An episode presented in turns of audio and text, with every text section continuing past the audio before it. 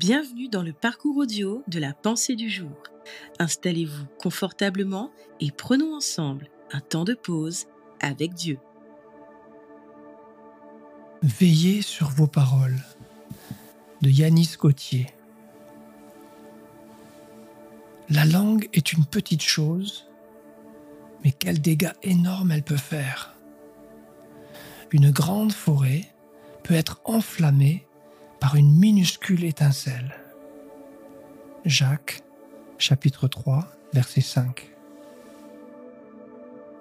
Connaissez-vous des personnes qui parlent pour tout et pour rien? Dieu nous exhorte à faire attention à ce qui sort de notre bouche. Cela revient à dire qu'il nous faut apprendre à contrôler nos paroles, sans quoi nous pourrons allumer un feu dans le cœur de celui qui les écoute. Avez-vous pour habitude de maîtriser les paroles qui sortent de votre bouche? Ou faites-vous partie de cette catégorie de personnes qui, sans réfléchir aux conséquences, libèrent ce qu'elles ont sur le cœur? Les paroles dangereuses sont la cause de beaucoup d'ennuis.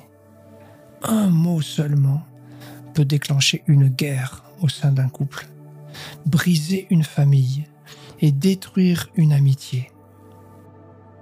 Le psaume 34, verset 13 nous dit Préserve ta langue du mal, tes lèvres des paroles trompeuses. Aussi, il est important de considérer vos discussions afin que celles-ci soient constructives, valorisantes et dépourvues de propos immodérés. Apprenez à maîtriser votre langue afin de ne pas vous emporter dans des discours infructueux. Car au travers de vos paroles, vous pouvez construire une relation, mais aussi déchirer le cœur d'une personne. Comme le dit le proverbe, une langue agréable est un arbre de vie.